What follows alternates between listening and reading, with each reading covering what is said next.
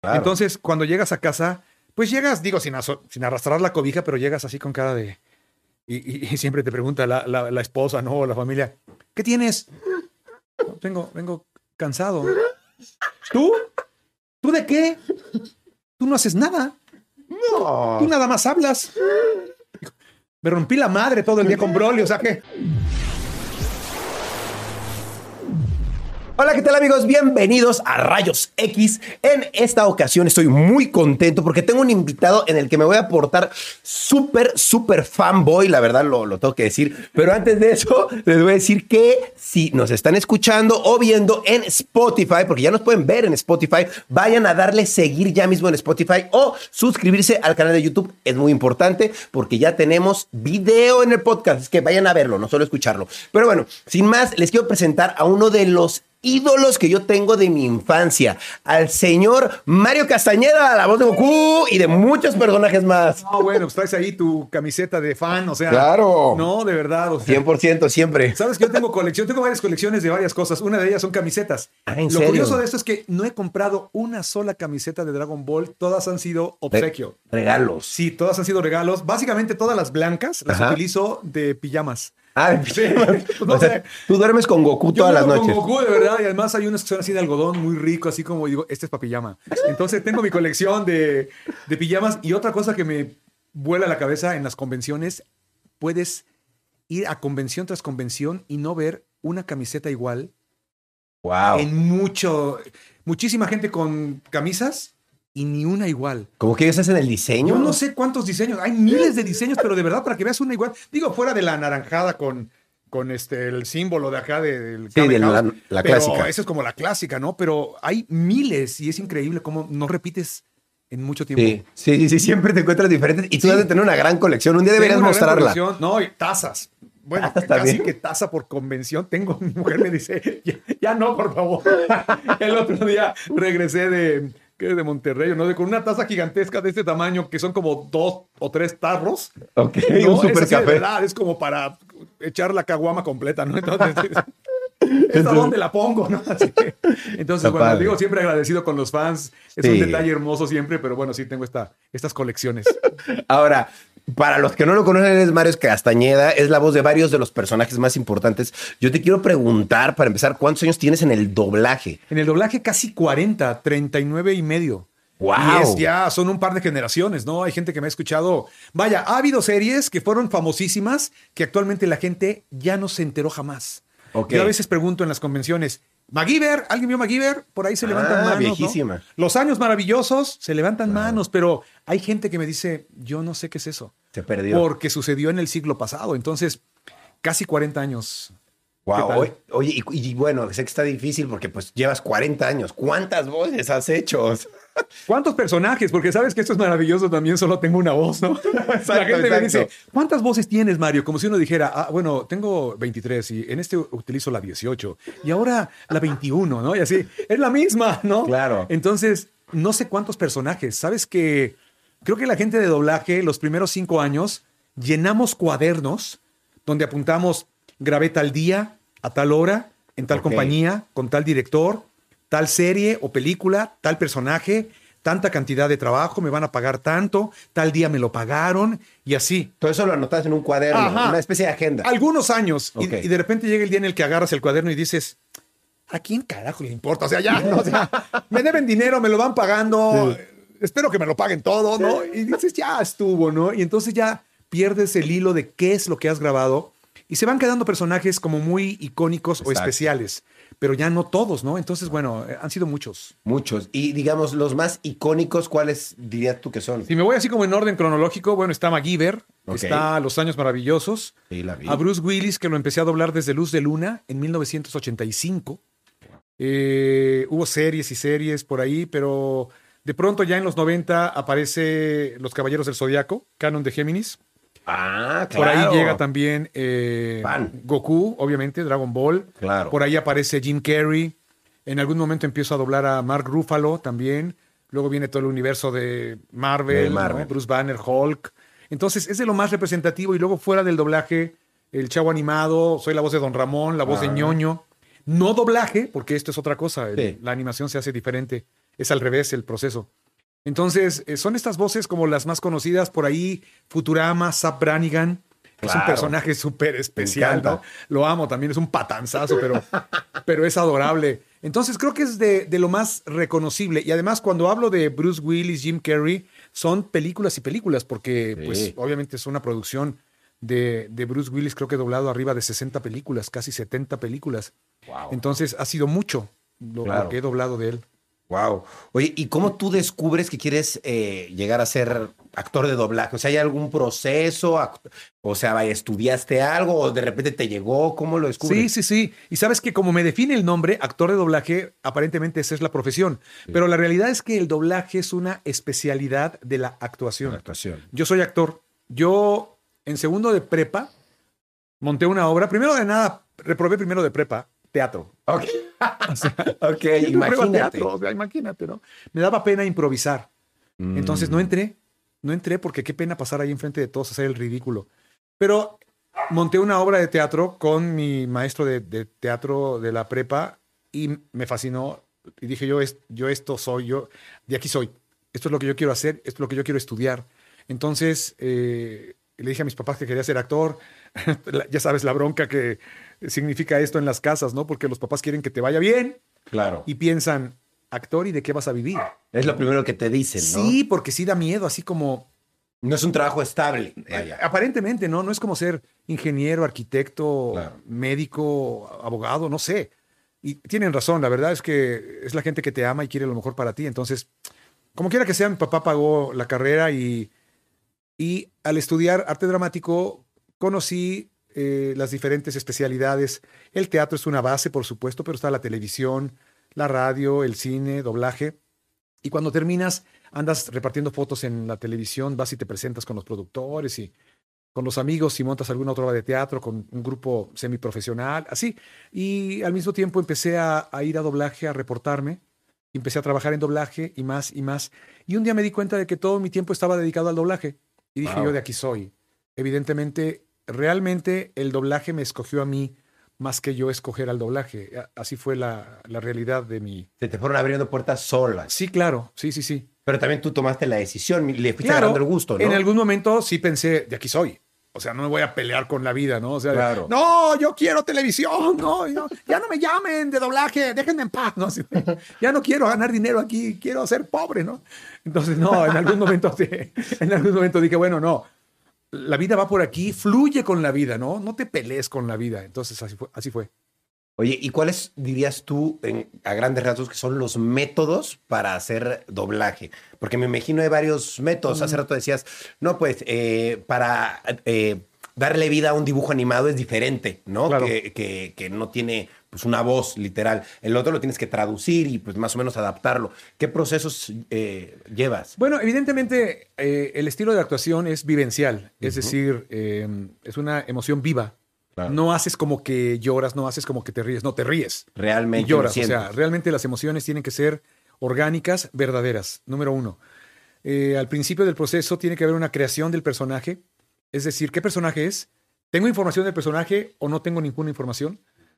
Solo tengo el texto que va a decir o me van a decir algo más, ¿no? Claro. Si es el estelar de la película, te van a dar información. Obvio. Es así, es asado, es un personaje histórico. Ah, hay mucha información, etcétera. Entonces, con esta información construyes al personaje. Y construir al personaje significa qué haría y qué no haría este personaje. ¿no?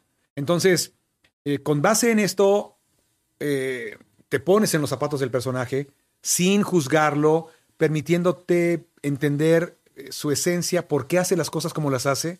A lo mejor es muy parecido a ti, pero ¿por qué reacciona diferente ante una situación en la que yo sé cómo reaccionaría? Diferente a ti, ¿no? Y reacciona diferente. Entonces hay que entender por qué. Claro. Justificarlo, en primer lugar, para ti. Entonces tienes que construir al personaje. Parte de tu proceso es entenderlo y hacerla tú mismo esa emoción. Claro. Tú la transmites. Y a una gran velocidad porque no hay tiempo. Claro. ¿Y no, no, no te ha pasado alguna vez que dices, no puedo o me cuesta mucho trabajo transmitir esto que está queriendo transmitir? este Claro, y si sucede esto es porque no lo entiendes. Ok. No entiendes por qué lo hace. Porque si lo entendieras, sería lógico y podrías hacerlo. Fácil. sí. Es exacto. O sea, si el proceso no está bien hecho, no puedes llegar al punto. Si el proceso está bien hecho, llegas al punto. Y además entendiendo al personaje perfectamente.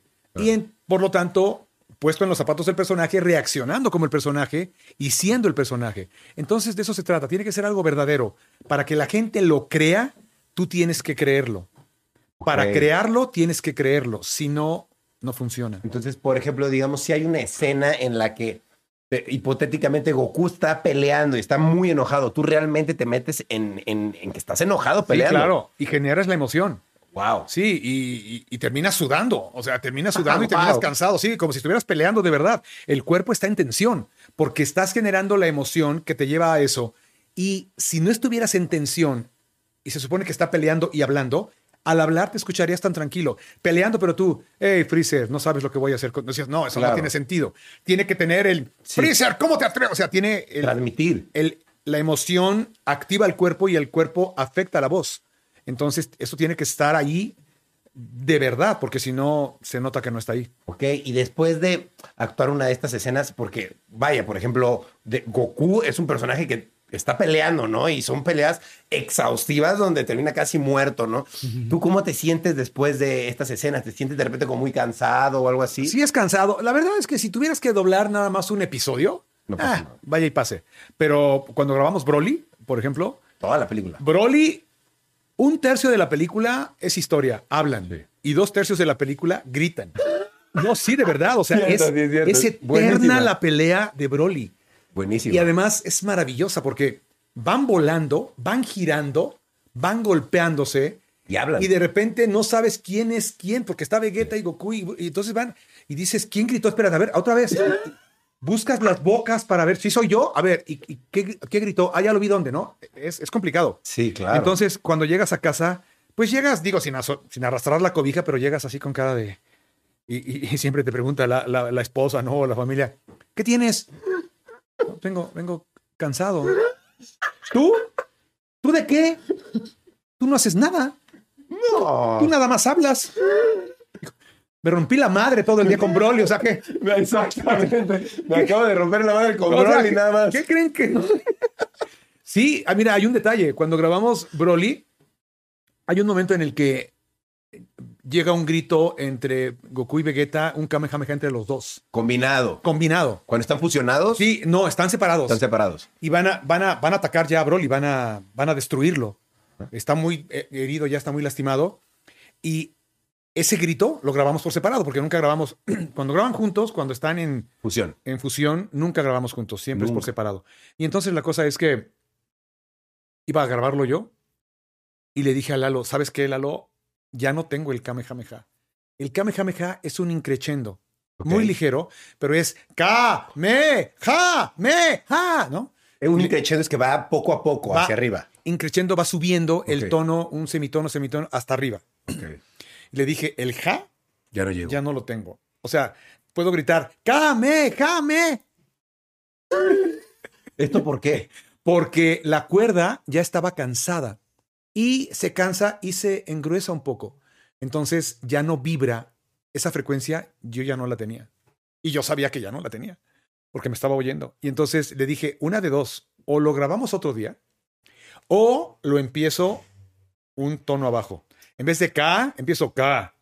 K, me, ja, me, ja. Este sí lo tengo. Pero el otro, Ya no llega. no, me dijo, eh, lo grabamos así. Y entonces, no sé si se nota o si la gente lo nota o si le subieron un semitono porque se puede, ¿no? Se puede también. Pero, pero yo, en ese momento, ese tono yo ya no Ya lo no tenía. llegabas. Ya no. ¿Hay alguna vez que hayas tenido la necesidad de subir aún más el tono? Porque dices esto. No, con Lalo es una bestia. o sea, no, es un tirano. No, no sabes. Mira, con Goku, pero peor con Hidan de Naruto Shippuden. Ah, ¿cómo? ¿Con que quién? está loco, ¿no? Porque gritos y risas, ¿no? Y entonces tú estás descosido. Terminas de, no, ¿sabes qué? Más, más arriba. Y, yo, y tú pensando así de, me lleva la fregada, güey. O sea, ¿a dónde quieres que suba? Ya estoy en mi techo. O sea, ya, ya no hay nada, ¿no? Sí, sí, sí. más. Y es así de, "Pues, bueno, ahí te voy, ¿no? A ver, a ver, ¿qué? Ya es un efecto en la voz, ya ni siquiera es la voz, la voz abierta, ¿no? La voz, Claro. la voz colocada, ¿no? Ya me voy al falseto, no sé qué voy a hacer, porque de verdad, y, y Lalo, digo, en ese sentido, así tiene que ser, porque él está midiendo todo el efecto y está pensando no solo en la voz como queda grabada, está pensando en la voz después del proceso. Porque a la voz le van a meter efectos, filtros, Claro. y él está pensando en cómo va a sonar la voz después, Después. de el proceso. Entonces, la verdad es que sí, como el, como el actor, como la voz, dices, "Ah, no me jodas, ¿no? Ya, no, Sí. no- no sé de dónde, ¿no?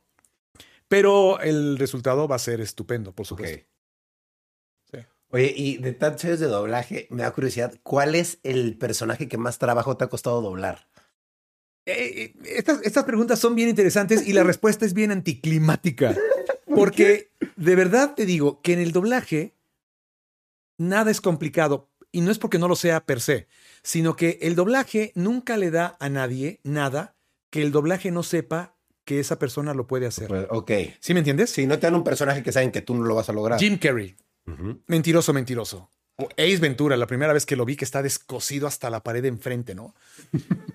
Este personaje me lo dio Silvia Garcel, una actriz y directora de doblaje. Ella lo vio y dijo, esto Mario. Claro. Y yo lo vi y dije, este tipo está loco, wow. Y dices, qué maravilla, ¿no? Sí. Entonces, ella sabía que yo podía y yo lo vi y dije, uy, de aquí soy, porque entiendes todo el proceso. Y la verdad es que al grabar el doblaje lo que hacemos es partirlo en pedazos pequeños. Y entonces lo manejamos pedacito por pedacito. Y cuando lo ves correr de principio a fin, dices, wow, qué locura, qué complicado. Y no es cierto. No lo grabamos claro. pedacito por pedacito. Entonces, cuando ya sabes esto, no hay secreto. Ok. Puedes ir del punto A al punto B, como estos dibujos, ¿no? Que vas tic, tic, Sí, sí, tic, sí. así. Es lo mismo. Y queda al final la y al figura final completa. la figura completa y la gente dice, ¿cómo lo hiciste? Eh, Fui nada más por pasos. exacto, es así. Entonces la idea es que no te pierdas entre el punto A y el punto B y del B al C, porque hay gente que sí de repente dice, uy, lo dejé aquí y luego lo quiero agarrar acá. No, que sepas lo que estás haciendo. Entonces, la verdad Claro. es que por eso no es complicado. Yo siempre he dicho que el doblaje es como desarmar motores. Claro. Llega un momento en que lo haces con los ojos cerrados. Entonces estás esperando que te traigan un motor de avión que debe tener más tornillos y tuercas, ¿no? Y dices, sí, algo complicado, algo más complicado. No, No, porque no no, vaya a poder, sino porque va a ser más divertido, ¿no? Claro, pero por, Entonces, por ejemplo, por su personalidad o por, eh, por el papel que desenvuelve en la película o en la serie, no hay un personaje que digas, ay, cómo me costaba trabajo sacar esa emoción. Hay uno hay, hay dos dificultades en la actuación, en el doblaje, por supuesto. Una es mecánica. Si el personaje, por ejemplo, tiene algún, eh, por ejemplo, si es tartamudo, que, que- no, no- no- no- no es que, que- que- que- que- que- que- que tenemos que... sale bien, sale ¿no? bien. Y entonces tienes que seguirlo perfecto, ¿no? Y tienes Claro. que ensayarlo y al punto, ¿no? Lo mismo, lo haces pequeño, lo grabas pedazo por pedazo. Y la otra dificultad es la interpretativa, la emocional. Mi ejemplo clásico es Mark Ruffalo. Mark Ruffalo maneja este, este sistema, esta, este estilo de actuación es del método, evidentemente, y está adentro. Entonces. Ok. Tú dices, güey, no está haciendo nada. Y entonces le ves los ojos y ahí está la emoción, ¿no? Lo que está sintiendo allá adentro y está contenido. Y lo está soltando muy dosificado, así con un estilo perfectamente manejado. Y dices, güey, complicado. Claro, Porque tiene que estar la emoción, pero no explota, sino que está ahí. contenida. Entonces, eso es, eso es complicado. Tienes que entender perfectamente qué está haciendo, qué está sintiendo, si no, no lo puedes recrear. Hey, wow. Sí. Oye, bueno, yo creo que tienes varios personajes que son icónicos, sin duda alguna. Mm. A mí uno de los que más me interesa, obviamente, por ser fan, es Goku. Y quiero saber cómo llegaste a hacer la voz de Goku. Y de la forma más así, ya sabes, ¿no? Porque la gente me pregunta, ¿no? A veces, Mario, ¿cómo fue cuando hiciste el casting? Pero el momento en el que te dijeron, Mario, Mario, eres tú, Eres Goku. Eres el elegido. Así como Anakin, ¿no? Tú eras el elegido, Anakin, ¿no? No hubo tal cosa. No. Gloria Rocha, la directora de doblaje, fue la persona que eligió a todo el reparto. Ella, uno por uno, iba viendo al personaje y decía, este para René, este para Carlos, este para Gerardo, este para Mario. Así. Cuando vio que Goku crecía, ella lo vio y dijo, Mario. Y me dijo, Goku ya va a crecer, quiero que tú lo grabes. Y estábamos peleados. Esa es una anécdota, es la anécdota. Sí, lo vi en internet. lo vi en Sí, internet. yo dije, claro que no. O sea, no estar grabando. Tú no con- querías, porque no. no, porque pensé, va a ser insufrible grabar Claro. con ella. Nos peleamos. Fue una gritería un día espantosa ahí en la compañía. Y le dije, te lo agradezco, Gloria, tengo mucho trabajo. La verdad es que no puedo, gracias. Y Arturo, mi hijo de 8 años, me dijo, no, papá, ¿cómo de que no? Tú tienes que, por favor, ¿no? Él era fan de Dragon Ball. Dragon Ball no era lo que es. Sí, obvio. Digo, Era Dragon Ball normal. Goku era niño, Sí. este niño regordito, ¿no? Ajá. Eh, Peleador, ¿no? Sí. Entrón, súper divertido, ¿no? Sí, Graciosísimo. Eh, pero no era todavía lo que es ahora. Entonces, pues, pues, yo creo que por eso también ni siquiera lo pensé, ¿no? Fue así de, ¿qué me da o qué me quita, no? Yo tenía Claro. mucho trabajo, afortunadamente. Pero Arturo me dijo, por favor, ¿no? Me cincó, esto sí es cierto, ¿eh? Dejó de comer y tú tienes que grabarlo, por favor, te lo suplico. Y por favor, júrame que tú vas a grabar a Goku y se hincó en el suelo. Yo dije, bueno, Él te vio ahí. Sí, sí, sí. Yo dije, bueno, pues mañana busco a Gloria, ¿no? A ver si no se lo dio ya a alguien más, ¿no? Y no, afortunadamente, la verdad es que Gloria ni me escuchó. Gloria escuchó que sí, esto es cierto. Cuando yo le dije, oye, Gloria, este siempre sí, me dijo, ¿de qué? De, de Goku, me dijo, ah, pues ya habíamos quedado, ¿no? Siempre había sido tú. No, le dije, ayer te dije, y me fui de ahí diciendo, ya hice mi ridículo, ni siquiera me peló, nunca me escuchó que le dije que no. Doble enojado, ¿no? Entonces así fue como, como llegué a, a Goku. Y, y la bondad de la vida es que desde la primera vez que grabamos, que me acompañó mi hijo Arturo, fue a grabar, fue a verme grabar a Goku, ¿no? Y Gloria lo, lo trató muy lindo. Uy, lo recibió como principito del doblaje, no sabes. Y si a un papá le tratan bien a sus hijos, Con eso. Con eso te tienen, ¿no? Y Claro. yo disfruté, siempre lo digo, disfruté grabar con... Mi esposa me está llamando. Déjame Sí. contestarle. Sí, rapidísimo. no, no, no, no. Hola. No pasa nada. Hola, hello. Sí. Estoy aquí en la entrevista con Rayito. Sí. De hecho, quedaste grabada. no, que me- no te preocupes, amor. Corta. Ahorita que termine, ahorita que terminemos, te, te echo un grito. Vale, te amo. Bye, bye, bye. Sí. Sale. Listo. ¿Ahí estamos? ¿Ahí ¿Sí, sigues? ¿Vas a poner? ¿Sigues? Ya Ok. en mi caso en audio, de que- Ah, bueno. Perfecto. Y sí, creo que te decía, yo disfruté enormemente grabar con Gloria. Dragon Qué Ball. bueno. De verdad. Qué bueno que sanaron eso Sí. y se dio esto. Yo, porque ella se le había olvidado. La verdad es que Sí. cuando, cuando me dijo de Goku, ya no se acordaba. Pero yo sí. Sí. No, yo era el de la bronca. Y, Claro. yo, y yo lo curé afortunadamente. Y, y, y llegó un momento en el que me descubrí que ya era fan de Dragon Ball. Porque cuando grabábamos, cuando grabas lo que sea, no ves todo. No conoces todo, sí. Tú vas viendo lo tuyo, ¿no? Claro. Y Goku, hay, hay mucho de Dragon donde no está. Claro. ¿no? De repente anda muerto, ¿no? O así. Y entonces, sí, solo llega al final, hola, soy Goku, y el próximo episodio así, ¿no? Y entonces, yo, en lo que estábamos grabando, en lo que ensayábamos y movían la máquina, yo iba leyendo, iba avanzando hojas para ver qué onda con Bulma, qué, ¿Qué onda con? Vegeta, qué onda con todos, ¿no? Claro. Sí, para, para enterarme de qué pasaba, ¿no? Entonces, lo, lo disfruté mucho, la verdad. Qué bien, qué bien, qué bien, qué bien. Que eso me haría preguntarte, ¿cuál es tu serie o tal vez tu película favorita que, que has doblado? ¿Qué he doblado? Ah, qué buena pregunta. ¿Por qué he grabado tantas cosas? Sí. Sabes que no soy muy apegado a las cosas. Ok. Y vaya, yo no tenía ni, ni mi egoteca, ¿no? Así mis películas que he grabado. Mi mujer es la que ha, ha hecho la colección de las de Bruce Willis, de las de Jim Carrey, así, ¿no? Eh, me gusta mucho, por ejemplo, de, de Bruce Willis, me gusta mucho Mi Encuentro conmigo, The Kid, Ok. ¿no? Esa película me gusta mucho. Me gusta mucho Armageddon, así como de, de, his- de historia de acción. Me gusta mucho Armageddon. Buenísimo. De las duro de matar, solo grabé la 4. Son 5 y solo grabé la 4. Las otras 4 no las grabé. Porque así es la vida. Así es la vida. Ni Así me es, peleo, es la ¿no? respuesta. Punto. Punto y se acabó. De Jim Carrey, me gusta mucho el Grinch, por ejemplo, porque cada Navidad Es buena. yo, yo- me, me gusta pensar que yo me voy a morir y la van a seguir pasando. Totalmente. Entonces digo, wow, ahí va a quedar eso, ¿no? Qué padre. Claro. Es una idea que a lo mejor no, pero a lo mejor sí. Sí, yo Entonces, creo mentiroso, mentiroso, el todopoderoso. Eh, ahora estas últimas de Sonic, que regresó él a este estilo de actuación que ya había dejado, porque se metió en rollo, se metió un poco en depresión y etcétera, ¿no? Obviamente, de Rúfalo me encanta la de esta que hizo con Jennifer Garner, eh, si yo tuviera 30 años o de, de 13 a 30, sí. en donde ella, que es una niña, crece a 30 años y, y no se casan, ¿no? Eran, eran amigos y no se casaron. Ella lo ama y regresa a Chavita y lo agarra desde que regresa, lo agarra y, y hasta que se casan, ¿no? El final de la película es final feliz, entonces esa historia me encanta, ¿no? Así de, wow. Y por supuesto todo el universo Marvel que me dio la posibilidad de estar ahí, ¿no? Claro. En esta franquicia tan especial. Entonces son mis películas favoritas.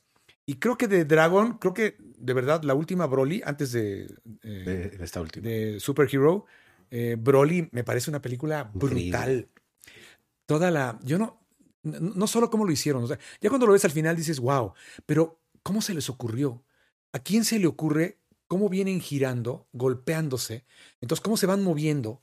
Y la cámara, porque son uno, dos, tres, Vegeta, Goku, Broly y la cámara. Sí. Que la cámara viene con ellos también, es como una cuarta persona, es el público girando con ellos. sí. Es irreal. Lo nuevo de Dragon No, Ball. o están, sea, están de verdad muy cañones, ¿no? Estos Claro. japoneses, de verdad, mis respetos. Entonces, eh, me gusta mucho Broly. Qué padre, sí, a mí también me gusta Sí. mucho, de mis favoritos. Oye, y te quería preguntar, yo, yo recuerdo que hace unos años se salió ahí por ahí una polémica de que los actores de doblaje ganaban mal, ¿no? Y que estaban en, pues, eh, pues estaban en huelga. Yo quería preguntarte, pues, ¿qué tan mal gana un actor de doblaje? Claro. O, o- o a, o a qué se debe esta situación? Yo creo que comparado con México, ganamos, eh, digamos que bien. Es decir, de doblaje puedes mantener a tu familia, sí. Puedes mandar a tus hijos a la escuela, sí. Puedes comprarte una casa, un coche, sí. Digo, yo soy la prueba de esto, no, no, creo, Claro. no creo ser una excepción de nada. Entonces, si comparas lo que gana Dan Castellaneta, Homero Simpson, Homero Simpson, en Estados Unidos con lo que gana Humberto Vélez, no hay comparación. Claro, obvio. Definitivamente. Entonces estamos mal pagados. ¿Por qué? Porque el hombre gana creo que millón y medio por episodio. Y acá, y de dólares, ¿no? O sea, Sí, sí, sí. Y acá no. Y entonces dices, estamos mal pagados. Pues puede ser si lo comparas así, Claro. pero evidentemente no tiene punto de comparación. Entonces, eh, ha estado mejor pagado el doblaje, está relacionado siempre al dólar, se, se cobra, se paga en dólares el, el doblaje. Y la cuestión es, ¿te da para resolver tus problemas económicos? ¿Te resuelve la vida o no? Y si no te resuelve la vida, ¿qué rayos haces ahí? Exacto. O sea, y, y esto llevado a cualquier trabajo, ¿no? Si donde estás no está resolviendo tu situación económica, quítate de ahí, busca otra cosa. Hay que trabajar mucho en el doblaje, hay que trabajar todo el tiempo, no tenemos un sueldo. Lo que trabajas, cobras. Si un día dices me voy de vacaciones dos semanas, nadie te dice que no. claro. Pero en algún punto, dos meses después, dos semanas no va a entrar dinero. O sea, Sí, te fuiste de estar- vacaciones, ¿no? Hay que estar conscientes. Exacto, entonces es así. Y por eso nos diversificamos tanto. Por eso diriges, por eso grabas comerciales, por eso grabas audiovisuales, por eso eres la voz de programas de televisión, eres la voz de estaciones de radio, canales de televisión, das clases o talleres de doblaje también, etcétera, las convenciones. Estamos muy diversificados. Claro. Eh, de, de todo el lado entra dinero y es así como se mantiene la estabilidad. Está muy bien. No, está- es muy bueno tener todo Sí, sí, sí. diversificado. Qué bueno. Oye, y ahorita que hablamos de las películas, ¿tú qué opinas de la nueva película de Dragon Ball, eh, la nueva voz de Gohan? ¿Cómo Mm. sientes que, que lo hizo? ¿Lo hizo bien, mal? ¿Tú qué opinas al respecto? Creo que bien. Creo que muy bien. Primero que nada, era, era algo que tenía que llegar el punto, ¿no? claro, Digo, Luis Alfonso se nos adelantó y nadie lo hubiera querido jamás. claro. Y desde que sucedió, empezaron las preguntas. ¿Quién va a ser el nuevo Gohan? ¿Quién va a ser? Y tú decías, ¿sabes qué? Ni lo queremos pensar. Ni viene al caso. Yo decía, cuando lleguemos a ese río, cruzaremos ese puente, ¿no? Exacto. Entonces, ¿Llegó? llegó el momento. Claro. Agradezco que afortunadamente yo no tenía que tomar ninguna decisión ni opinar de nada, ¿no? Toei, el papá Toei y Lalo, que en este caso es el director, él tenía que proponer, llevar a cabo las pruebas de voz, etcétera.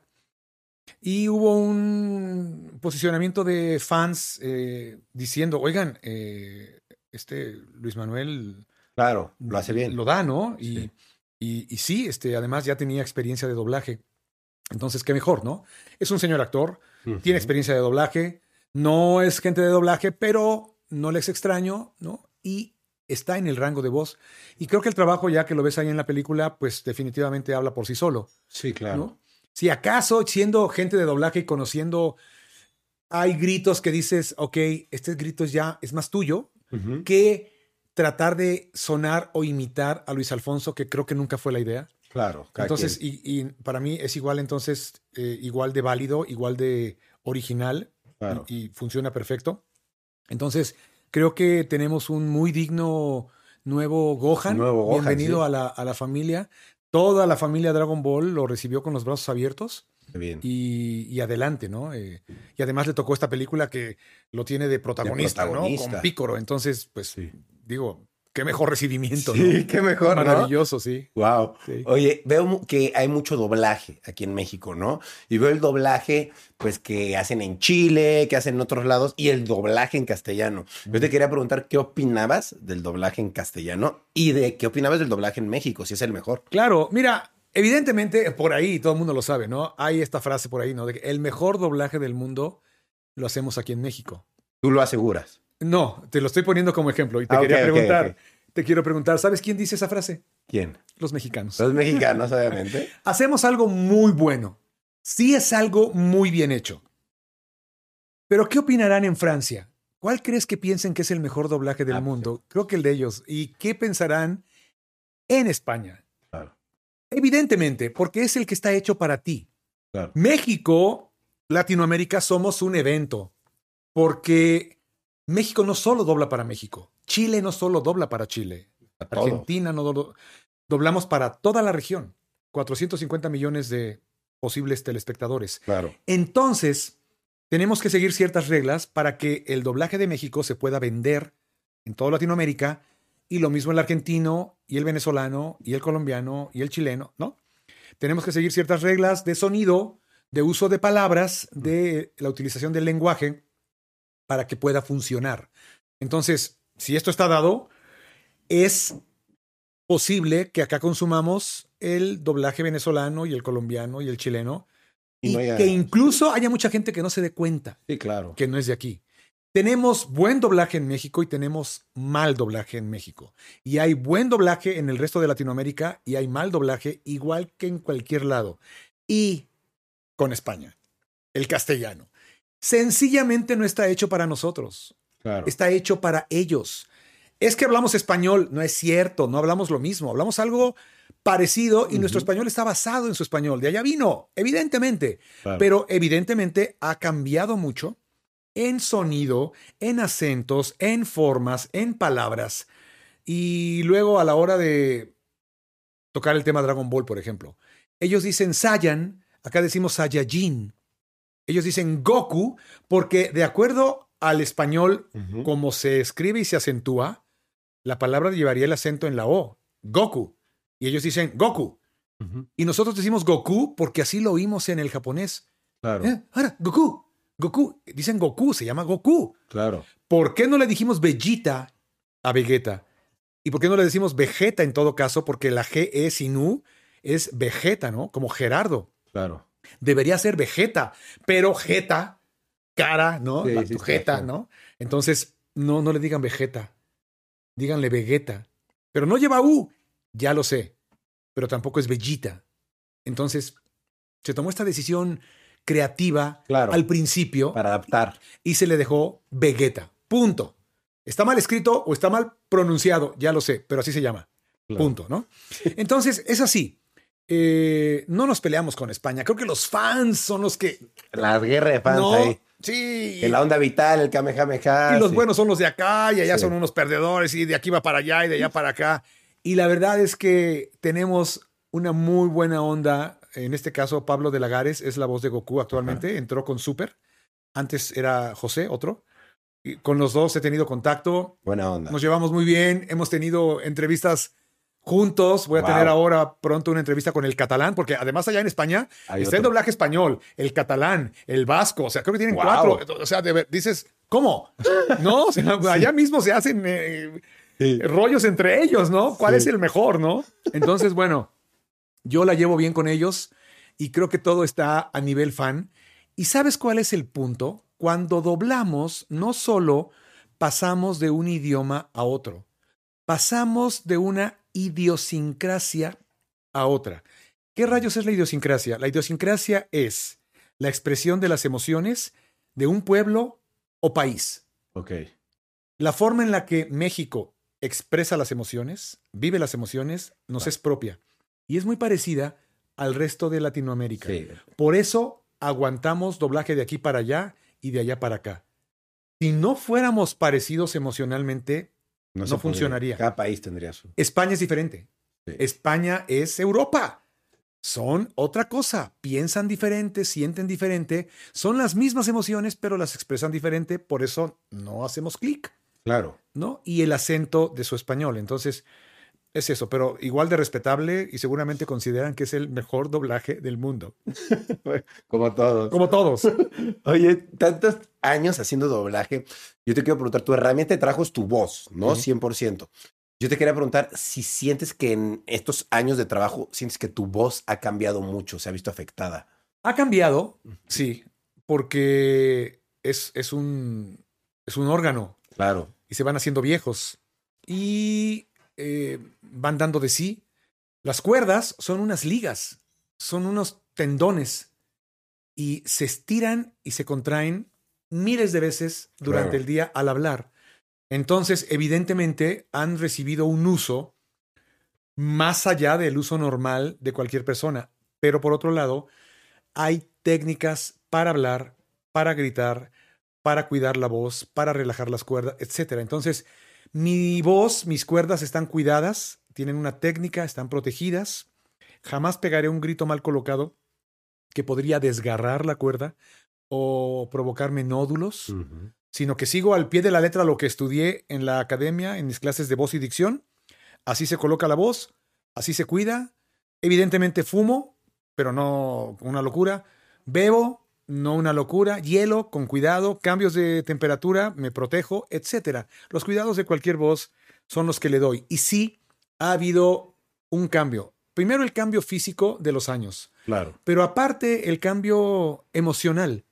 Una persona de mi edad, 60 años, no reacciona como alguien de tu edad, Total. Rayo. Entonces, es así. Eh, la energía, la gente de doblaje, los actores manejamos la energía muy arriba y, y nos nutrimos de esto. Pero igual, por ejemplo, la velocidad a la que reaccionas. O ahora, estoy comprando un coche. Eh, traigo un coche que compré hace nueve años y cuando fui por el coche, mi reacción al comprarlo y ahora que compre el nuevo, ya sé cómo va a ser. Fue completamente diferente a la de mi hijo cuando le regalé su primer coche.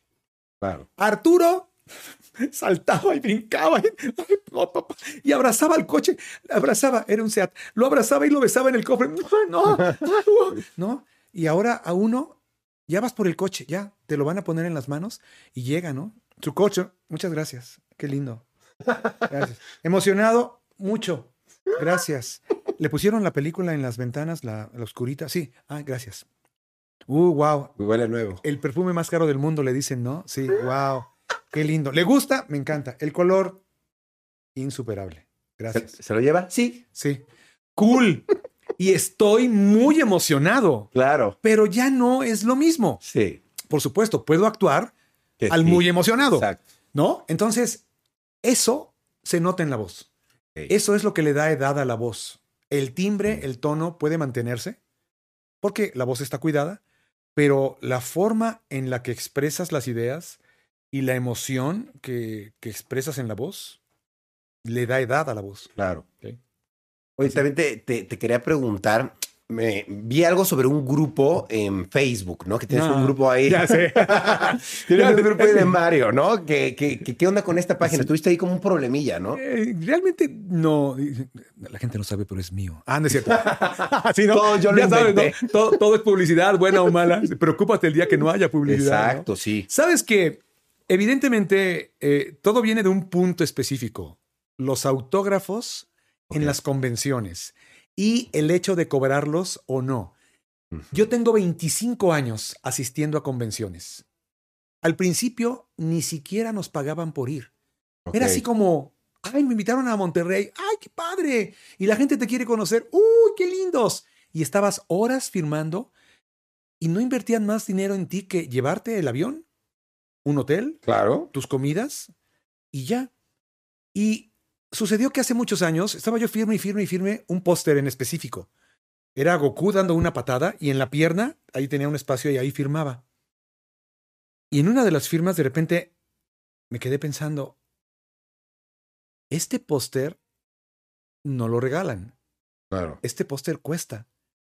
Alguien vende este póster. Es decir, que alguien ha ganado no sé cuánto dinero porque he firmado no sé cuántos pósters. Claro, alguien los está vendiendo y ganando dije, dinero. claro, esto es un negocio. Y dije, qué buena onda. Porque creo que es un negocio que puede dar para todos, ¿no? Y entonces la siguiente vez que me invitaron a presentarme en X evento, dije, sí, pero cobro. Y empecé a cobrar. Y empecé a ir así y en algún punto quedó establecido, no sé por quién, no sé cuándo, que uno debía dar dos horas gratis de, de firmas de autógrafos y de fotos y de grabaciones, ¿no? Y entonces estaba establecido. Era cansado, Es Era- cansadísimo. Son dos, tres, son Un- como tres horas. un poco hartante, dos horas eran, dos horas. ¿no? Hartante, ah, ¿no? Y, pero bueno, estaba establecido. Pero en 2013 anunciaron que venía la película nueva, La Batalla de los Dioses, que es el arranque de, de Super. Ah. Y entonces las filas, mis filas, pasaron de dos horas a cinco horas. Y eran insufribles. Claro. Una vez lo hice y después ya decías, tú sabes que a las dos horas, a las dos horas les digo que pa- 20 más y me voy. O sea, ¿no? Estoy cansado, claro. mentalmente harto. Y así estaba yo. Y luego con René, que es de mecha un poquito más corta, ¿no? Ok. Era una cosa que estábamos los dos y si él estaba antes, empezaba a acelerar y yo iba también detrás de él. No, este, Jorge, Pedro, Me los, Rayo. me los ¿no? imagino los dos gritando, ¡ah! ¿Me Enojados. entiendes? Y alguna vez alguien nos filmó en este proceso y subió un video a Facebook Ok. y decía, mira nada más a este par de cretinos. Ok. Les pedí un autógrafo y ni siquiera se dignaron a mirarme. Y lo vi y en efecto íbamos tan en friega que no volteábamos a ver a la gente. Yo nomás oía, Pedro, Pablo, Jorge, Sí. Luis, ¿no? Y los del staff los pasaban, ¿no? Y dije, no vale la pena. Pero bueno, fui a Cuernavaca a un evento y mi esposa y mi hija, la pequeña, me acompañaron, se quedaron en el hotel. Fui al evento, era en un lugar abierto, en un jardín, y donde yo firmé autógrafos era un lugar cerrado, con aire acondicionado, ¿no? Y entonces a las dos horas dije, ya me voy. Yo ya llevaba fotos porque muchas veces la gente levantaba servilletas del suelo y ahí firmaba. Yo decía, oigan, Sí, ¿no sí. quieren comprar una foto? Eso se les va a conservar mejor. no, claro. yo digo, ¿no? Sí. Y a las dos horas dije, ya me voy, pero en ese momento empezó a llover. Entonces, yo estaba en un lugar como este, como de ese tamaño, aquí como tu, como el estudio, y estaba la gente en la fila, y luego yo veía a la gente afuera y había un techito que los protegía, pero se empezó a caer el cielo marca Cuernavaca, ¿no? Ok. Y dije, no me puedo ir porque me voy a mojar. Mi coche estaba como a 70 metros, ¿no? Y dije, va a ser ridículo que yo guarde todo y me ponga aquí en la esquina así volteado para allá, ¿no? Así de... Entonces dije, bueno, ok, bueno, no me voy. No me voy, me, me quedo, pero a partir de ese momento ya no es opcional. Eh, si quieren pagar, eh, ya eh, tiene un precio el autógrafo. Yo dije, para que se vayan, ¿no? Nadie se fue. Todo el mundo sacó su billete. Y yo dije, ok. Me habían regalado una taza ese día y ahí en la taza la persona que me estaba ayudando metió todo el dinero. Tú volteabas la taza y no se caían los billetes porque estaban apretados. Órale. Y dije, hoy se acabó la gratuidad. Claro. Ya no puedo. Sí. Y dije, los autógrafos, firma, foto o grabación tienen un costo de tanto. Y empezó. Y hubo gente que lo tomó mal. Claro. Hubo, hubo alguna vez gente que llegó conmigo y tomaba la foto y me la ponía enfrente. Ponle ahí, que estás destrozando mi infancia por 50 pesos. ¿no? y yo, neta, estoy destrozando tu infancia por sí. Sí. ¿Por qué? Es que no deberías cobrar. ¿Por qué no? Porque es el cariño de la gente. Yo, yo te doy mi cariño, yo soy tu fan. Y te lo agradezco mucho. Pero, pero si yo tengo que sentarme tres horas para agradecer tu cariño, no lo quiero. Pues sí, no, no como de En cariño. buena onda, de verdad. El cariño me lo dan y se los doy en el escenario. Claro. Y si después del escenario me dijeran, ya te vas a tu casa, Mario Castañeda, Pues no hay sesión de autógrafos, me voy. Pero si voy a estar aquí tres horas, voy a cobrar por esto. Así que aquí estoy, Mario Castañeda, echando a perder tu infancia. Págale a la señorita, el que sigue. Sí, empecé a tener una coraza, ¿no? Y en algún momento alguien me pidió un autógrafo, pero me escribió a mi correo. Y mi asistente le contestó, tienes que depositar aquí y te lo graba y te lo manda. Sí. Y esta persona le tomó un pantallazo al, al Para querer correo y lo subió. oigan, yo quería un saludo y Castañeda me mandó esto. Y empezó una ola de hate, pero ¿por qué? ¿Cómo se atreve? No debería, son sus fans. Y luego vino esta idea de que son lo que son por los fans. Y tú dices, a ver, vamos a analizar esa idea. Está equivocada. Para que existiera un solo fan, tiene que existir un artista. Claro. Del que el fan conoce. Si no hay artista, no hay fan. Claro. Entonces, yo estuve antes. Y les digo algo, cuando yo empecé a grabar a, Goku, no había ningún fan a mi alrededor ni que dijera nada. Entonces, llegaron después. Básicamente no les debo nada. Les agradezco todo. Soy muy afortunado. Pero lo repito, si me tengo que sentar tres horas a firmar, tienen un costo. Claro. Punto. Y entonces surgió el grupo de Mario Castañeda nos cobró. y en Facebook. En Facebook. Y la verdad es que me han dado muchísima publicidad porque ahora todo el mundo sabe que todo eso se cobra y que es así. Y no solo yo, todos los que andamos en convenciones cobramos. Y en Estados Unidos, los artistas que van así, al que me digan, ¿no? Mark Hamill, ¿eh? Eh, eh, Luke Skywalker, cobra, sus autógrafos y sus fotos. Es así, es un sistema de, es un Star System, ¿no? Claro. Entonces es así, punto, ¿no? Es un, es parte de mi trabajo y sobre todo cuando me piden una grabación, pues yo me dedico a esto, claro. a hablar y grabar. Entonces tienen un costo. Algo así tiene un costo. Un saludo con mucho cariño a Mario Castañeda nos cobró. Me han pedido un momento, alguna entrevista. Lo vamos a hacer. Eso. De verdad que sí, lo vamos a hacer. Se los, se los digo en este momento aquí con Rayito. Está el compromiso, sí lo vamos a hacer. Eso, muy bien. Qué bueno. Qué bueno. qué chido. Sí, porque no es que me haya escondido ni nada. Luego lo digo y pienso, sí, claro, luego. Y me quedo pensando, bueno, luego. Y, no lo he hecho, ¿no? Soy nefasto, pero lo vamos a hacer. Eso, muy bien, muy bien. Yo te quería preguntar, pues bueno, ¿cuál ha sido eh, tu mayor reto en tu carrera? Porque me imagino que tienes muchos personajes, muchas cosas, pero a lo mejor como actor ha habido algún reto que dices, wow, esto fue pues, mi, mi, máximo. ¿Sabes cuál es el reto en esta carrera? ¿Cuál es? No sé si en todo, pero llegar y mantenerte. Mantenerte. Sí, porque la verdad es que yo no estoy contratado por nadie. Yo no tengo un sueldo, o sea, no no tengo un trabajo como mucha gente que tiene su trabajo, ¿no? Claro. Y incluso eh, su afore y todo, y al llegar a cierta edad se va a retirar, etcétera. Yo no tengo eso. Yo, cada que grabo una película, me contratan y me despiden. Claro. no sé, no sé qué va a pasar mañana. Y afortunadamente todos los días suena el teléfono y me escriben a WhatsApp y se va acordando el trabajo de mañana y de pasado y así, ¿no? Y así voy grabando y me van llamando para asistir a convenciones ya tengo la agenda del año que entra, o sea, ¿se entiende? Así funciono. Entonces, la verdad es que esto sucede por lo que sucede el día de ayer. Si el día de ayer hubo un éxito y tú cumples con lo tuyo, estás asegurando que va a venir el trabajo de mañana y de pasado y así.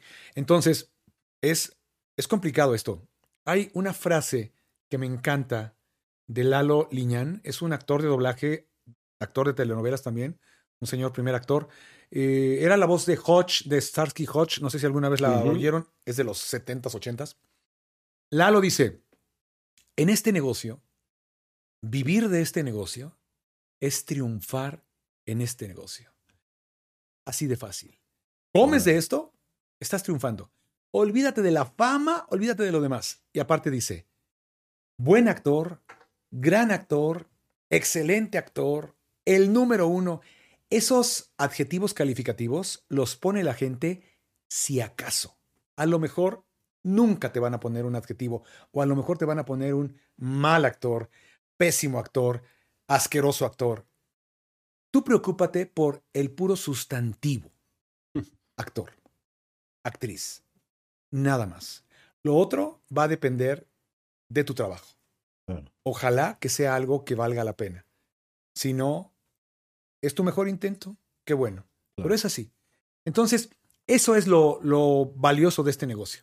Estar allí, ¿no? Yo, yo, yo, por ejemplo, veo que has trabajado con pues muchos actores de doblaje, con muchas compañías, muchas marcas, ¿no? Para las que has prestado tu voz. ¿Hay alguna mala experiencia con alguna compañía que digas, esta no me pagó, o con algún compañero que digas, este me echó a perder todo mi trabajo o algo así? Pues bueno, quizás mira, a veces tú eres tu propio, tu propia piedra con la que te tropiezas, ¿no? Alguna vez me invitaron a trabajar en algún lugar y vas al lugar porque te, te dijeron, mira, ven y platicamos. Y sales de ahí con una película ya en la mano, ¿no? Traes el libreto aquí, traes el, eh, los papeles para hacer todo el llamado, ¿no? Y, y vas saliendo de ahí y dices, yo no quería. ¿Por qué dije que sí? A veces es uno mismo el que no sabe decir que no. Sí. A veces sí, a veces em, hay malos momentos. Alguna vez me llamaron a grabar un comercial para Bandai, ¿Mm? para los juguetes de, para las figuras de Dragon Ball. Y me llamaron a grabar como Goku. Y llegué y ni siquiera era un comercial que se hubiera filmado para, para la campaña. Eran unos extractos de algún par de episodios. Ok. Aparecía Goku, decía, entraba con un ¡Ja! y unas reacciones, y luego gritaba ¡Kame, Kame, ja! ¿no? Y lo vi, dije, ok. Me dijo, míralo otra vez, míralo, ¿eh? está, está complicado. Yo dije, "Mm". lo vi, ¡Ja! ¡Kame, Kame, ja! Ok, ok, sí. Bueno, eh, ¿quieres verlo otra vez? No, ya, grabamos, sí. Graba. Entonces ya, ¿no? ¡Ah! ¡Kame, Kame, ja! No, no, Mario, mira, escúchame. No, mira, es Kame y luego lo frenas, como que lo ja- Jame y como también como que como y luego ja. Ok. Y yo dije, ok, sí, Ese no Graba. lo hacen, pero. graba. Pepe Labat, señor locutor, señor actor de doblaje, el narrador de los de perdón, el, iba a decir los años, no, el el narrador de Dragon Ball, Dragon Ball. estaba sentado allí. Lo grabé la primera vez, se paró y se salió. Lo grabé como 16 veces. Órale. Yo decía, Son igual casi. creo que no entiendo qué es lo que quieren, porque, ¿no? Y de repente me dijo el productor, la persona que me estaba dirigiendo, Ay, es que no entiendes. Y algo se prendió adentro de mí. ¿Viste el Y dije, es que sabes qué, el que no entiende eres tú. Porque te voy a decir una cosa, pero esto fue increchendo, ¿no? Sí, sí, sí. El Kamehameha yo lo inventé. Como quiera que lo diga, cuando yo lo diga está bien dicho, porque yo lo inventé. Y lo he gritado en 500 episodios, porque yo soy Goku. Y pum, pa, pa, pa, eres una diva, soy tu padre, cabrón. Y pum, pa, Wow. pa, pa. Ay, no puede ser, te estoy pagando mucho dinero. Lo que me pagaste te lo di desde la primera toma, cabrón. Y pum, pa, pa. No, se armó un San Quintín. Y le dije al, al ingeniero, grábalo por última vez. Y si lo quieres mantener, y si no, no me pagues. No lo uses o decide lo que quieras. Lo volví a grabar con permiso. Eres una diva, no puede ser. Yo trabajo con gente profesional. Eres un imbécil, vete a la mierda. Me salí. Pero cuando tú manejas la emoción, tú controlas la emoción. Yo saliendo de la puerta ya estaba cool pensando, ¿qué acabas de hacer, Castañeda? Se transformó del ¿Qué? Super Saiyajin ahí. qué papelazo. ¿no? Y entonces dije, bueno, si lo quieren usar y si no, pues ya, igual, ¿no? Ni más pobre ni más rico. Claro. Y entonces ya me acerqué a Pepe para despedirme. Le dije, papito, ya me voy, nos vemos. Este, me agarró de aquí. Y me jaló y me dijo, ¿por qué no los mandaste a chingar a su madre desde la primera vez, cabrón? Tú eres Goku, como tú lo digas cuando tú lo digas, está bien dicho. Una sola vez, ya te lo grabé y al carajo. Y ya me voy, porque tú eres. Y dije, tienes razón. Esta idea mía de estoy disciplinado, lo que me pida mi... Hay cosas que sí, hay cosas que no. Claro. El Kamehameha, no. Como yo lo diga, está bien dicho. Es así. Así, ¿no? Entonces, bueno, pero sí fue una vez esta que salí entre gritos y sombrerazos y sí me lo pagaron a final de cuentas. Claro. Oye, y yo tenía una duda, por ejemplo, ahorita que me dices lo de tu voz y que usas tu voz para ganar dinero, para mandar saludos. ¿Hay algún tipo de, ¿cómo decirlo? Como de regulación o sanción, digamos, de parte de Dragon Ball o de la producción que diga, no puedes usar la voz de Goku para hacer esto, porque te podemos sancionar o algo así. Ya. ¿No existe? No existe, no, no está definida en un reglamento per se, pero hay un reglamento que está entendido. Por ejemplo, yo no soy Goku, evidentemente yo soy. Mario Castañeda, pero sí soy Goku, porque yo interpreto a Goku. Claro. O sea, hay una ambivalencia allí. O sea que puedo decir que soy Goku porque de hecho lo soy, Sí, ¿sí? Entonces, número uno. Número dos, el uso de mi voz es mío. claro. Es decir, Goku tiene mi voz, Sí. no que yo tenga la voz de Goku. Exacto. ¿Se entiende? Mi voz es mi voz. Yo así hablo y puedo decir lo que quiera. Pero no puedo utilizar a Goku para vender algo O sea, como dice, con usos de, con fines de lucro, ¿no? Es decir, Sí. yo no puedo decir, hola, soy Goku y el jitomate bola aquí en tal cuesta 14.50 el kilo. Me Vengan a comprar. algo así. ¿Sí me entiendes? Sí, sí, sí. Eso no lo puedo hacer. Bola. Pero sí puedo decir, hola, soy Goku, Pedro, feliz cumpleaños, te mando un saludo y no sé qué, y todo mi ki, y kamehameha. O sea, sí. ¿Por qué? Porque soy yo. Evidentemente, quien lo está viendo sabe que no soy Goku, Claro. pero sí soy Goku. Es un, Sí, sí, sí, es medio extraño. es un doble juego. Entonces, es así. Con fines comerciales, Exacto. no se puede. No puedo utilizarlo porque evidentemente yo no tengo el copyright. Claro. Pero sí puedo decir, hola, soy Mario Castañeda, la voz de Goku. Y el jitomate bola, porque soy Mario Castañeda el que lo está diciendo. Claro. No, hola, soy Goku, que además es una frase que está, Sí. Ahí. está en Dragon Ball, ¿se entiende? Sí, Entonces, claro. hay cosas que sí, cosas que no. Y jamás, jamás se ha pasado la raya. Nunca ha habido ningún problema de, hey, ¿qué estás, Estás haciendo? esto. No, nunca. Ni ningún actor de doblaje, me imagino, porque estas No. reglas son para todos los actores Sí, de claro. doblaje, ¿no? Además, Dragon Ball, digo, ya se había ido. Quizás si ya no hubiera regresado Dragon Ball, no habría ningún problema. ¿Por qué? Porque ya Claro. pasó, ¿no? Pasan los años. Pero Dragon Ball es un producto vivo. Claro, Entonces, regresó. cuando la gente me dice, oye Mario, tenemos un, una caricatura que nosotros animamos, es un fan service, un fan, es una serie que está basada en Dragon Ball, queremos que hagas a Goku. No puedo, porque yo le doy la voz a Goku en la producción de Toei. Claro. Entonces no puedo, si estoy haciendo acá en la versión de donde sale todo, no puedo hacer un spin-off, ¿no? claro, estaría súper raro. Exacto. Ok. Oye, y por ejemplo, veo que hay muchas escenas, ¿no? Que a veces son difíciles de, de interpretar. Hay una escena en particular que tú digas, esta escena me costó mucho trabajo grabarla por alguna escena de que falleció tu personaje o a lo mejor otro, lo sufriste. Pues como te digo, hay veces que lo complicado es la forma o to- lo que se dice, ¿no? Lo que se dice. Sí, a veces la- la- las palabras, por ejemplo, cada quien tiene sus piedras que se te aparecen enfrente y te tropiezas con ellas, ¿no? En mi caso, eh, el, el verbo necesitar o, o la palabra necesidad, necesidad, las esta cacofonía del necesi, necesito, necesitamos, necesito, la necesidad. Este, el ceseo lo tengo que cuidar mucho para no tropezarme. Ok. El, la triple D, el conde de Dinamarca, el conde de Dinamarca, Wow. porque la colocación de la articulación, el conde de Dinamarca, el conde de di, las tres Ds, uno, como va de D a D a Do, ¿no? de, de repente está descolocada cuando yo quiero dar el golpe de la, de la letra. Entonces, debo cuidarlo para que no se pierda. ¿no? Ok. Entonces, tienes que poner cuidado en esos detalles. ¿no? Detallitos, sí. Puede ser, y de pronto tienes que decir, pues no creo que haya alguien que le haga algo así a alguien.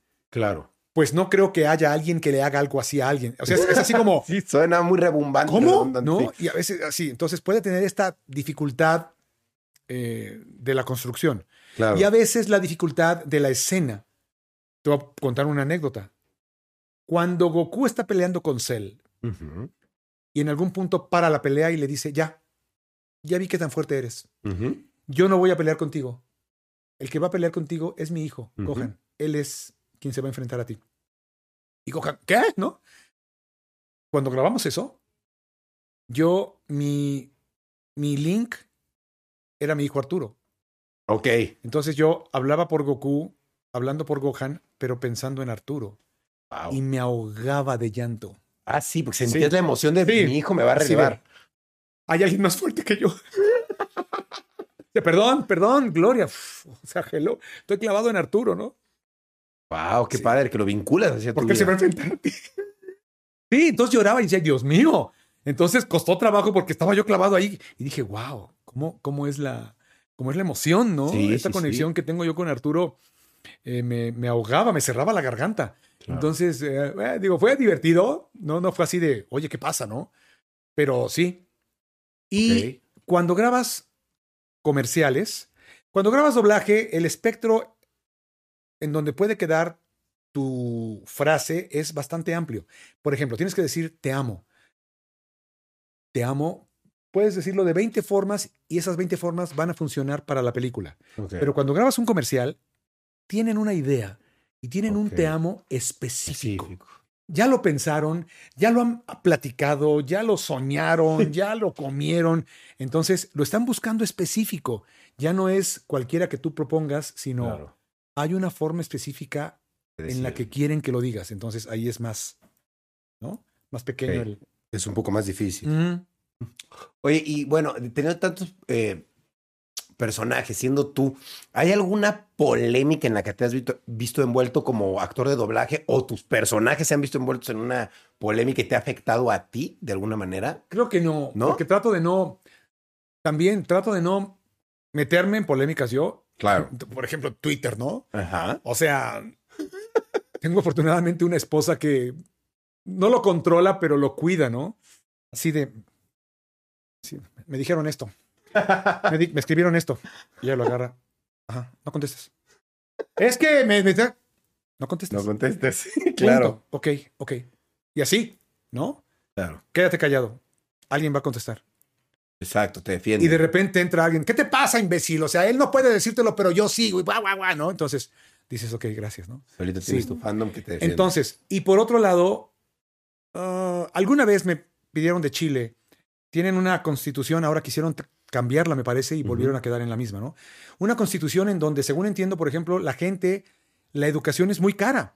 La gente termina de estudiar y tiene unas deudas impresionantemente altas y han querido cambiar esto durante, durante mucho tiempo y hace años estaba el movimiento pidiendo el cambio del sistema de, Ujú. de educación y me pidieron, no nos, nos ayudas, haz una genkidama por, por la educación en Chile. Entonces hice una genkidama pidiéndole, ¿no? Y entonces hicieron un- una bola que llenaron de, de aire o un globo, ¿no? Y, y lo levantaron. Fue una cosa así que, y lo vi y dije, ok, está interesante, pero ya que lo vi dije, Me estoy involucrando creo en que algo. no debo, o sí, si me involucro yo ya será mi cosa, pero creo que Goku, Goku no, no. tiene que involucrarse en nada de esto, Claro.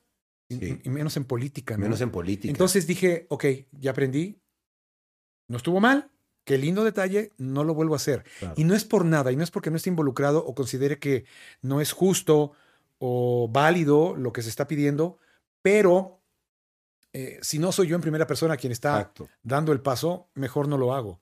Con la pandemia, ¿no? Sí, claro. ¿Por qué no dices, no, y Goku, y voy a acabar con el COVID y todo? Decía, Goku, los verdaderos héroes que tuvimos durante la pandemia son los doctores, son las Claro. doctoras, o sea, ellos fueron los superhéroes, ¿no? Sí, Goku es un superhéroe, y así lo dije en algún momento, Goku es un superhéroe, pero es de anime. Claro. Y no podemos hacer nada, pero afortunadamente tenemos quien va a dar la batalla, ¿no? claro. Sí.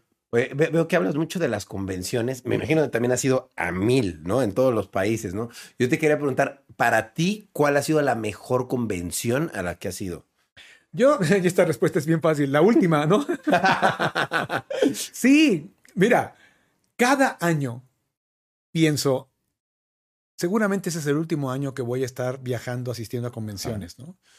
Y cuando lo digo, el año ya está aquí, entonces ya tengo seis meses de trabajo confirmado, ¿no? Y digo, seguramente voy a llegar ya a diciembre, ¿no? Pero desde que estoy en julio empiezo a, a llenar enero, febrero, marzo, abril, ¿no? Y entonces así, cuando llego a diciembre, ya estoy hasta en agosto y septiembre y digo, Guau. ok, bueno. bueno. seguramente el año que entra será el último año que voy a andar viajando. Entonces, es así.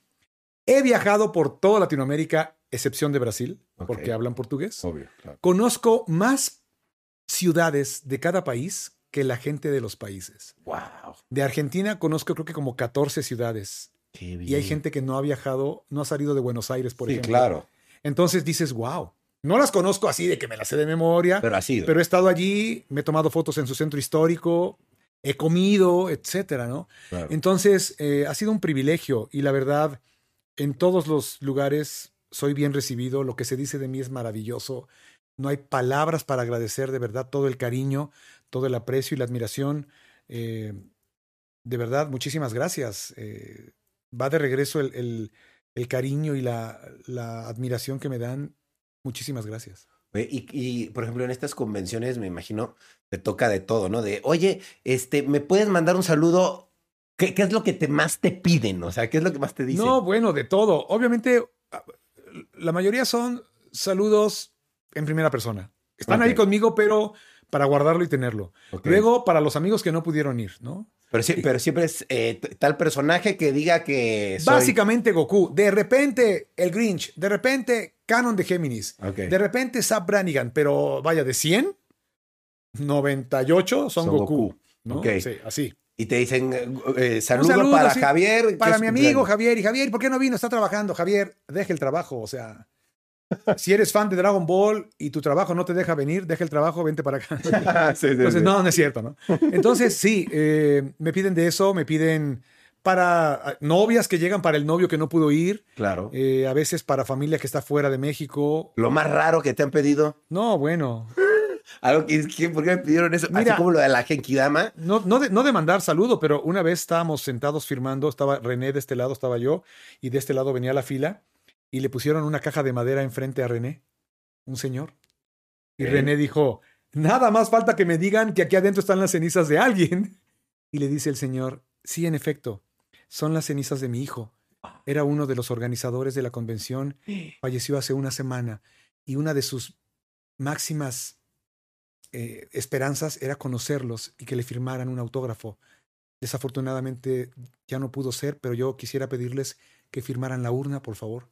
Así de balde de agua fría de... Sí. Señor, con mucho respeto y de verdad este, lamentando, ¿no? Y entonces dices, güey, o sea, oh cielos, ¿no? Eh, son, son cosas, ¿no? Y, y creo que tienes que estar preparado para, Para cualquier todo. cosa, ¿no? La mayoría de las cosas son siempre bien lindas y todo, y digo, hasta ese momento muy especial, muy emotivo, pero igual también eh, con, con el cariño, ¿no? Eh, y agradeciendo el, el Claro. momento. Oye, una de las preguntas que, ya para terminar casi, Sí, sí. o sea, quisiera saber, ¿hasta cuándo tenemos la voz de Goku como la tenemos? ¿Tú qué opinas? No sé. No, o sea, ¿hasta cuándo puedes tú tener la voz? ah, bueno, hasta que Toei dijera. Hasta que todavía diga, pero tú, tú físicamente, tú puedes Físicamente, tener la voz. yo me escucho bien. Digo, ahí está. Cada año sé que es un año menos, ¿no? Claro, exacto. Yo me voy acercando a la meta como todo ser humano, no, ¿no? todos, tenemos fecha. Lo que sí te puedo decir, Rayo, es que cuando llegara el momento en el que yo mismo dijera, eso ya no suena, yo, yo sería el primero en decir, ¿sabes no. qué? Creo que ya no. Porque, porque yo estoy para servirle al doblaje. Siempre lo digo, no para servirme del doblaje. Me ha dado todo el doblaje. Entonces, de verdad, yo sé que la gente todavía podría aguantar algo, Claro. ¿no? Hasta que fuera así, ah, de, de, decide, no, ya, ¿no? Sí. Pero de verdad, eh, cuido la voz, me cuido, no hago locuras eh, y afortunadamente estos 26 años que tengo dándole la voz a Goku se ha mantenido y sencillamente no sé también cuánto pueda ser que nos quede de Dragon Ball. Claro, también. Yo sí creo que vendrá Una saga. una saga nueva Ujú. y tal vez con esto cierre Toriyama, pero quién sabe. Pero ¿no? quién sabe. La verdad es que no sabes si va a seguir. eh, por lo pronto ahí están dos arcos en el manga, Moro, Granola y acá esto que se hizo con, con Super, ¿no? Entonces, quién sabe, pero sí creo que vendrá una nueva saga. Creo que estaremos ahí. Ojalá que todo se mantenga y ya más adelante, pues hasta donde dé. ¿En qué, en qué factor te darías cuenta de que ya no podría ser Goku? Tú? Es muy sencillo. Y además, este, este detalle mío de la voz con Goku tiene que ver con cuando me enfermo, por ejemplo. Ok. Cuando yo me enfermo, que sé que traigo la, la garganta o algo, ¿no? Yo tengo un termómetro. Me subo a mi coche. No sé si lo sabes, son un lugar maravilloso para grabar saludos y contestar teléfonos. Ah, el, el carro. Porque los coches aíslan, Sí. los coches se sellan, ¿no? O sea, los coches flotan hasta que se empieza a meter el agua por otro lado, pero flotan un tiempito, ¿no? Sí. Están sellados. Cierro cuando voy a salir a trabajar y ya que estoy adentro del coche, digo, Gohan, Krillin. Está perfecto. Si yo puedo gritar esto, qué Esos ridículo, nombres, ¿no? Qué ridículo, ya lo sé. No, está chido. está si chido. yo puedo gritar esto y llego al Krillin, Gohan, Krillin, Krillin. Ese tono, ese pico, puedo grabar cualquier cosa. Pero a veces digo, Gohan. Ay, sí, ya Goku está medio. Sí. Y llego y digo, vengo medio mal, este, estoy un poco lastimado, no sé Claro. qué hay que grabar. Y generalmente la gente de este negocio te dice, ni me cuentes nada, háblale al micrófono. Este es un chismoso. Magnifica cualquier Todo. error en la dicción y en tu voz. Hola, ¿qué tal? Vete a tu casa, vete al doctor. Nos vemos luego. Te pueden, todo, todo puede esperar Claro. unos días, ¿no? Entonces, es así. Claro. No, no hay como un, digamos, un sucesor de Goku, digamos. Alguien que digas, este podría ser. No. No, lo hemos preparado. Así como Gohan, cuando pasó, pasó. Y ya. No, sí. ¿No? No está preparado. Claro. Hay gente que me imita, por supuesto. Sí, lo he visto. Has oído todas las canciones de que bailando y que no sé qué. Y la Fifi está, no, como, no sé cómo, que está, y ahí están ahí los, ¿no? Evidentemente no son dibujos de Toriyama, Claro. evidentemente no es mi voz ni la de René, pero lo toman, ¿no? Y luego las inteligencias artificiales que ya van pudiendo utilizar los, los vocalizers, ¿no? Ajá. Y todo este eh, text to speech, ¿no? Ajá. Ya es una Tecnología. tecnología que ahí viene, ¿no? Entonces ya lo pueden hacer. Sí. Pero no hay alguien que todavía pudiera tener la voz, tener el tono, el timbre y poder hablar todo lo que tiene que hablar Goku, no solo decir alguna frase Claro. o medio cantar una cancioncita, ¿no? Entonces habría que buscarlo, yo creo. Mucha Sí. gente me pregunta, ¿no? Y Sí. digo, la verdad nunca me lo han preguntado tal cual así, pero yo tengo un hermano que se llama César, que vive en Cancún. Hablamos igual. O sea, Ah, ¿en serio? ¿Y cuántos años tiene? tiene un año menos que yo, tiene Ok. 59 años, sí. Wow. O sea, si le buscan y él quisiera, pero obviamente él se dedica a- a otra cosa. al turismo y a otra cosa y Claro. no. Pero en cuanto al timbre, pues esto, parece. esto se hereda, o sea, y Sí. tenemos la misma genética, ¿no? Entonces ahí está. Órale, qué interesante. Pero hay gente que me imita, entonces Sí. quizás saldría. habría alguien con esto más joven, ¿no? Claro. Sí. Oye, ya para finalizar, veo que es un. Vaya, yo soy un fan, sinceramente, soy un fan de Dragon Ball, un fan de tu trabajo, he visto muchas de las películas que has doblado, eh, veo que hay mucha gente que ahora sí quiere hacer doblaje, ¿no? Antes era Mm. como, pues no lo entiendo, o era, o se, se doblaba menos tal vez, pero ahora con Bueno, sí, de Netflix, Netflix doblando todo, o sea, creo que hay mucho trabajo. ¿Cómo puede Sí. hacer alguien para meterse al mundo del doblaje y pues, lograr tener éxito como tú? Bueno, yo, primero que nada, creo que esto se sigue como todo en la vida por vocación. O sea, no solo porque, ay, seguramente es un buen trabajo, ¿no? Seguramente no hay que estudiar, seguramente no vas a hay que hablar, seguramente pagan mucho dinero. O sea, si esa es la idea que tienes, a lo mejor vas por el camino equivocado.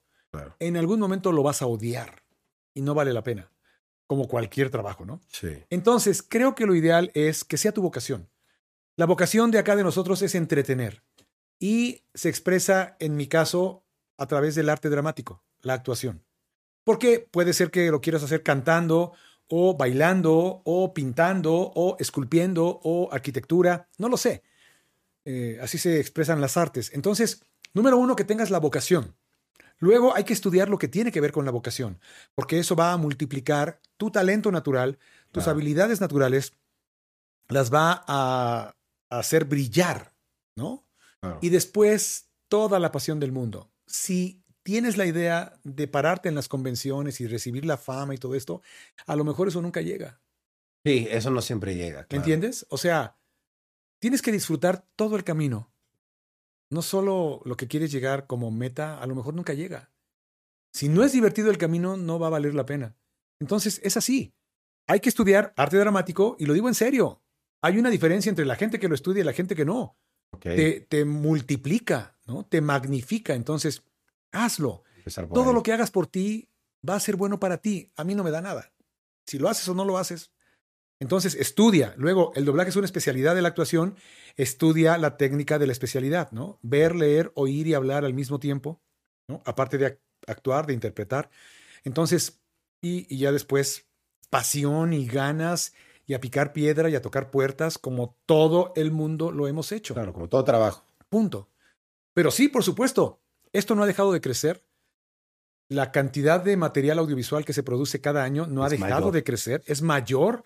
Si no tenemos más doblajes porque no tenemos dónde hacerlo. Exacto, sí. No hay más capacidad instalada en México y ahí están también Venezuela y Colombia y Chile y Argentina produciendo a lo que dan. No podemos más. Hacen falta más estudios, hace falta más gente preparada para llenar cada vez más y más horas de doblaje. Entonces, bueno, esa es la realidad. Hay un lugar, pero hay que, hay que buscarlo, hay que trabajarle. Claro, y hay oportunidad, que es lo más importante. Sí, Qué sí. padre. Oye, ¿cómo te seguimos en todas tus redes, Mario? Para que la gente pueda seguir tu, tu trayectoria, lo Gracias. que viene, todo lo que vas a hacer. Gracias. Pues bueno, yo casi, casi me manejaba antes mucho más con Twitter, cada vez entro menos a Twitter tal vez, pero bueno, ahí estoy, arroba ccp-mario. Ok. Soy bien raro. ¿Por qué no es Mario Castañeda? Porque cuando entré a buscar Mario Castañeda ya estaba ocupado, evidentemente. Claro. Y dije, no le voy a poner Mario Castañeda Goku, ni Mario Goku, ni Mario Castañeda 1, 2, 3, 4, 5, 28, no sé Sí. cuántos iban. Entonces dije, mis iniciales, ¿no? Arroba ccp-mario, porque yo soy Mario Cuitláhuac Castañeda Partida. Cuitláhuac es mi segundo ¿Qué nombre. tal, Cuitlao? Está Mucha gente padre. no lo sabe, pero ya lo oyeron aquí. Entonces, arroba ccp-mario. En Instagram soy arroba mario-c-castaneda. Y en TikTok soy arroba mario ccp. Entonces ahí, ahí es donde estoy. Prometo que me voy a meter a TikTok con esto Sí. que estábamos platicando. Sí. Y este, pues ahí estamos. Muchas gracias. Claro, no, estaba platicando a Mario, le dije, métete más a TikTok, queremos la voz de Goku ahí en TikTok para Sí, escucharla, sí, para hacer cosas, ¿no? Sí, sí, la gente, padre. la gente le gusta, yo sé. Gracias. Sí, qué padre, Mario. Oye, pues te quiero agradecer mucho por venir, de verdad, muchas gracias. Gracias es un placer que pues hayas venido a mi casa, haberte conocido aún más porque ya te había visto, pero tener la oportunidad de compartir tus conocimientos y toda tu historia, Gracias. creo que a mucha gente en el futuro va a decir, wow, yo quiero lograr algo como Mario y pues creo que eres un gran ejemplo a seguir en el mundo del doblaje Gracias. y te agradezco por haber venido, de verdad. Gracias, gracias Ryan, de verdad también eh, por la oportunidad. Un saludo a toda la gente que verá esto. Eh, gracias por todo el cariño, por todas las palabras, por el hate que se ha levantado también.